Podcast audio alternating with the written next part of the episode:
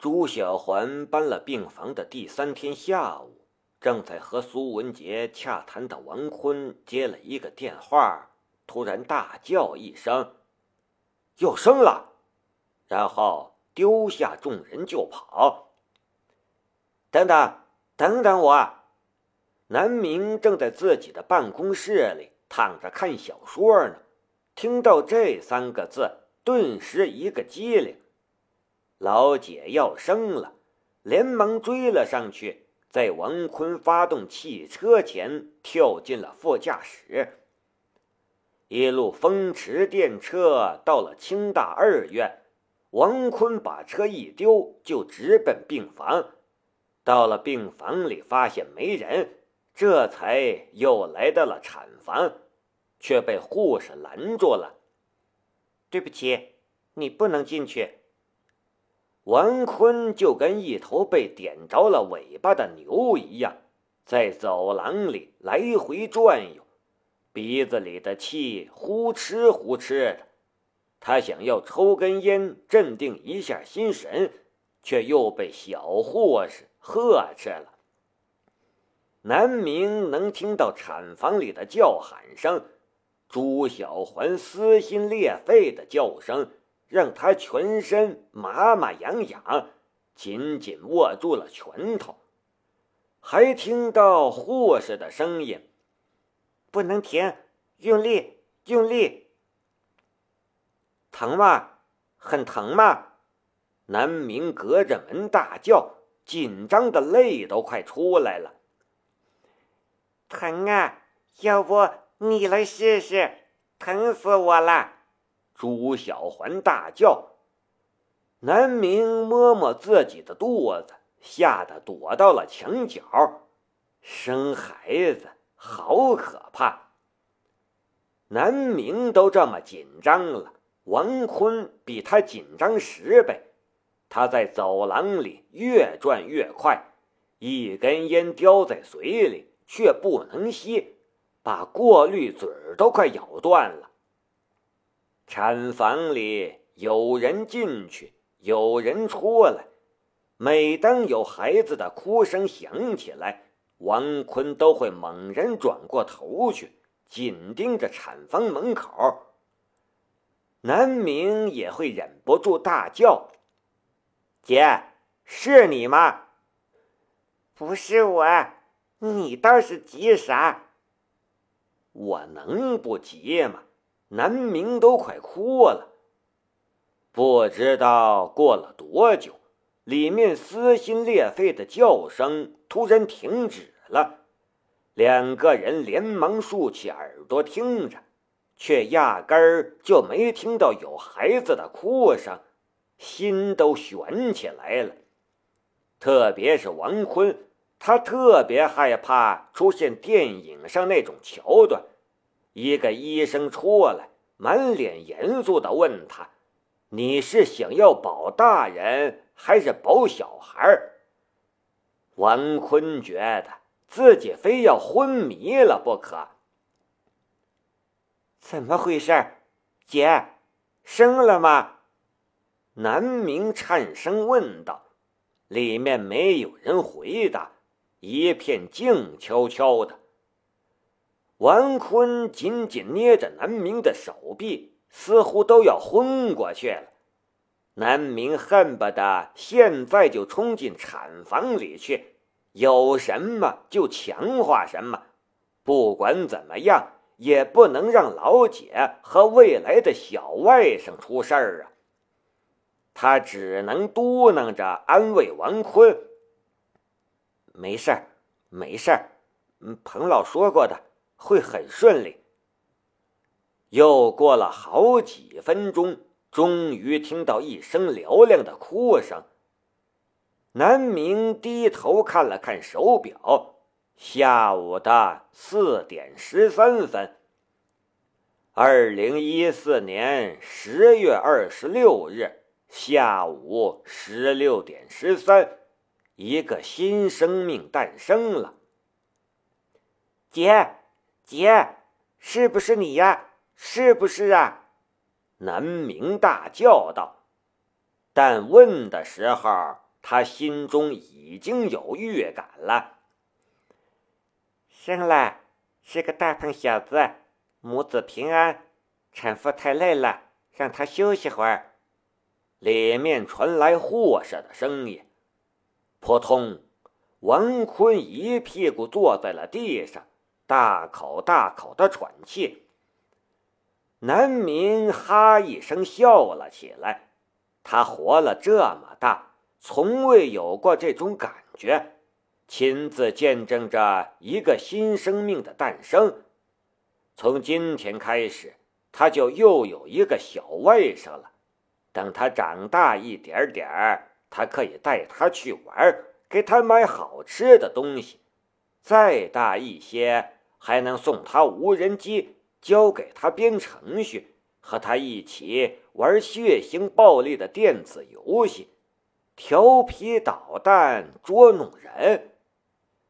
原来看到一个新生命的诞生就是这样子的：从一个小小的单细胞慢慢成长，渐渐变成了一个完整的人，然后诞生在这个世界上。这是多么不容易、多么神奇的事儿！南明的年龄还无法体验为人父的感觉，但这次的经历却已经让他足够感动。那一刻，南明突然想要赞美这个世界，赞美让人类成为人类的整个世界。不多时，王妈从产房里把孩子抱出来了。王坤和南明两个人连忙凑上前去，只是看了一眼，南明就忍不住嫌弃了：“好丑，就是个小皱皮猴子。帅，谁要和他一起玩血腥暴力的电子游戏呀？”刚出生的小婴儿，皮肤上皱兮兮、脏巴巴、黑漆漆的，脑袋还没个拳头大，咧着没有牙齿的嘴，也不知道是不在咒骂南明这个讨人嫌的舅舅。呵呵呵，王坤哈哈大笑，就算是小皱皮猴子。也是他的皱皮猴子，再丑他也喜欢。看着小家伙被放入了温箱里吸氧，南明眼睛一转，却突然发现，不知道什么时候，他的能量突然又暴涨了一截，已经再次回到了九百二十度以上。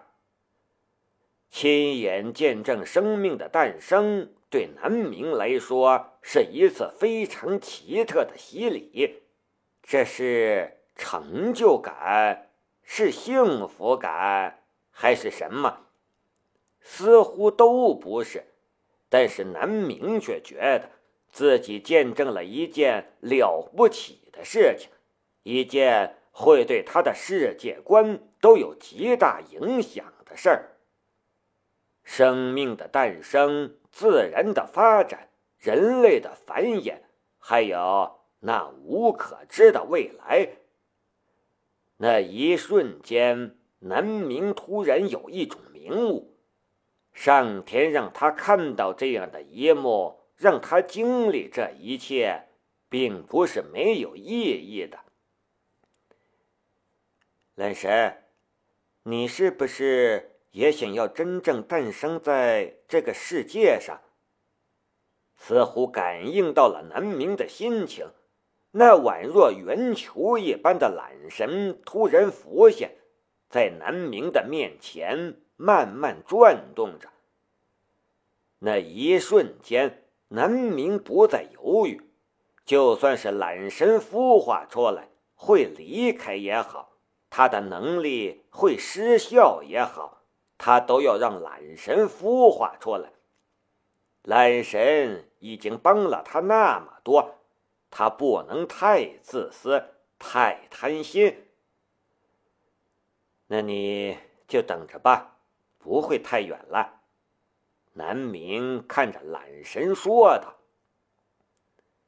这几天对王坤来说是双喜临门。先是朱小环给他生了一个六斤多的大胖儿子，让他全家都高兴坏了。